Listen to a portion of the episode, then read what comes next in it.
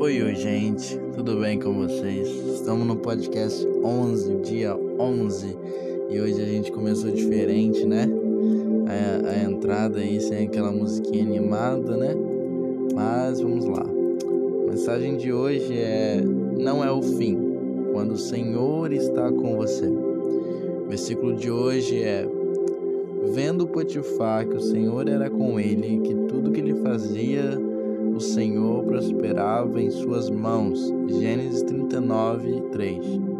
Você já ouviu falar de alguém que, se estivesse uma situação pior do que a de José, quando estava de pé, nu, em um mercado egípcio, esperando para ser vendido como escravo? O mundo dele parecia ter desmoronado ao seu redor. Apenas alguns dias antes ele estava nos braços de seu pai, mas agora seus próprios irmãos o haviam traído. Tudo que ele possuía havia sido arrancado dele. José havia sido reduzido a nada mais do que um escravo em uma terra estrangeira. Quando a presença de Deus manifesta em sua vida, e é aí que a sua glória brilha através de você. Aquele era o fim de José? Dentro da ordem natural das coisas, com certeza parecia que sim. Mesmo com as possibilidades contra José, o Senhor estava longe de terminar o que havia começado a fazer na vida dele. Mesmo nessa situação terrível, o Senhor estava com ele. E nessa crise sombria e devassaladora da vida de José, o Senhor o chamou de homem próspero. Lembre-se que não se trata do que você tem, é quem você tem em sua vida que faz toda a diferença.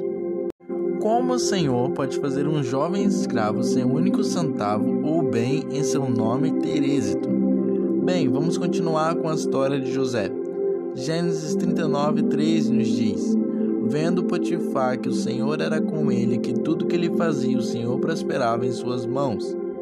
Esta é uma declaração poderosa e ela oferece uma promessa na qual você pode acreditar em todas as áreas da sua vida.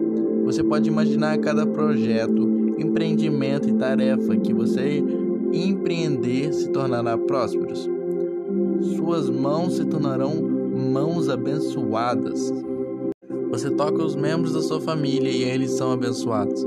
Sua empresa pode estar enfrentando dificuldades para administrar um projeto difícil, mas quando ele é colocado em suas mãos, esse mesmo projeto passa a ser abençoado você se torna uma bênção prestes a alcançar a vida de alguém ou algo em todo lugar que você vai. Ora, como isso vai acontecer? O Senhor Jesus fará isso acontecer quando você depender dele, da mesma maneira que José dependia.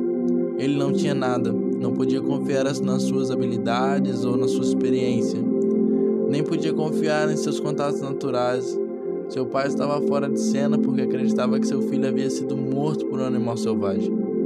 Tudo que José tinha era a presença do Senhor, de quem dependia para manifestar a sua presença, o seu poder e a sua glória através da sua vida.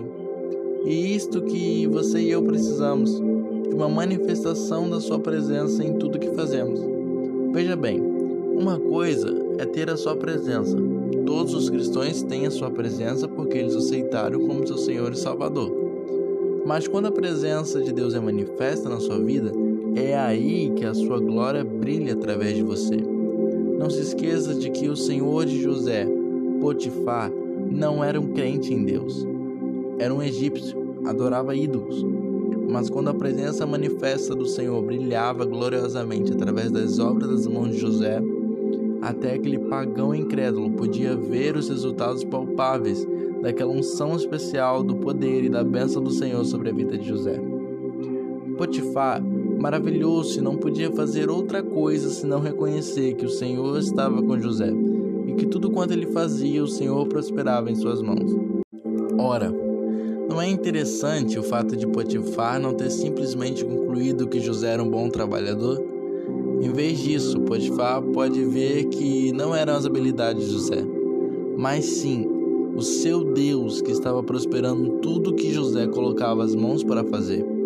Gênesis 39, 3 nos diz que em tudo que ele fazia o Senhor prosperava em suas mãos. Isto não poderia ser discernimento espiritual por parte de Potifar, Ele não era um crente, não tinha discernimento espiritual no que se refere às coisas de Deus. Então isso me diz que Potifar deve ter testemunhado resultados palpáveis que estavam realmente fora deste mundo.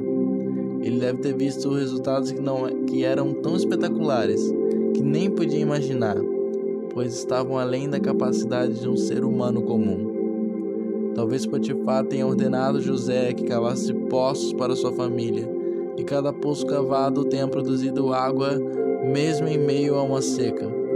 Talvez o campo sob os cuidados de José tenha produzido colheitas avassaladoras maiores do que as colheitas dos campos vizinhos.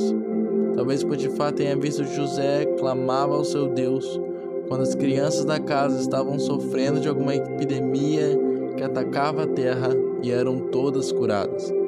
Seja qual for o caso, Potifar sabia que os resultados prósperos testemunhados por ele não eram resultado da capacidade natural de José. Tinham ocorrido em função de que o Senhor está com José. E Deus fazia com que tudo prosperasse em suas mãos. Isso não é lindo? Meu amigo, Deus quer fazer o mesmo na sua vida. Veja-o conduzindo e abençoando você e aumentando a sua eficácia hoje. Oração de hoje. Pai, apesar das circunstâncias negativas em minha vida, obrigado por me lembrar de que não é este o fim para mim. Terei êxito porque tu estás comigo. O teu favor imerecido sobre mim fará com que o trabalho das minhas mãos prospere e dê resultados sobrenaturalmente bons. Verei tudo que tu colocaste em minhas mãos será abundantemente abençoado. Pensamento de hoje: posso ter êxito além das minhas capacidades naturais e apesar de qualquer ambiente negativo, porque o Senhor está comigo. Oi, amigos, tudo bem com vocês? Estamos aqui mais um fim de podcast e ao final desse podcast eu quero contar um testemunho é, de algo negativo que se tornou em algo, uma experiência maravilhosa. Uh, se nesse podcast um pouco da história de Josué, onde parecia ser o fim dele, né? Ele já não tinha mais nada para contar, ele só contou a presença do Senhor. E o Senhor prosperou tudo que ele colocava à mão. E uma história que eu quero contar, uma história verdadeira, aconteceu comigo. É que é o seguinte, eu tenho um aparelho que ele é um leitor digital, ele é um Kindle. Ele é bem parecido com um tablet, podemos assim dizer. E esse Kindle, ele acabou desligando. É, ele, ele travou a tela dele, ele não quis mais pegar. Por dias eu tentei fazer vários procedimentos. Eu tentei várias vezes é, reconectar, colocar no carregador e fazer outras coisas, mas ele não ligava. Ele não aparecia nada na tela dele. E um dia pela manhã eu, eu comecei a meditar no quão eu sou abençoado por Deus. Eu comecei a meditar em Efésios 1,13. Até tem um, tem um podcast aqui no, no, no canal que uma mensagem sobre Efésios 1,13.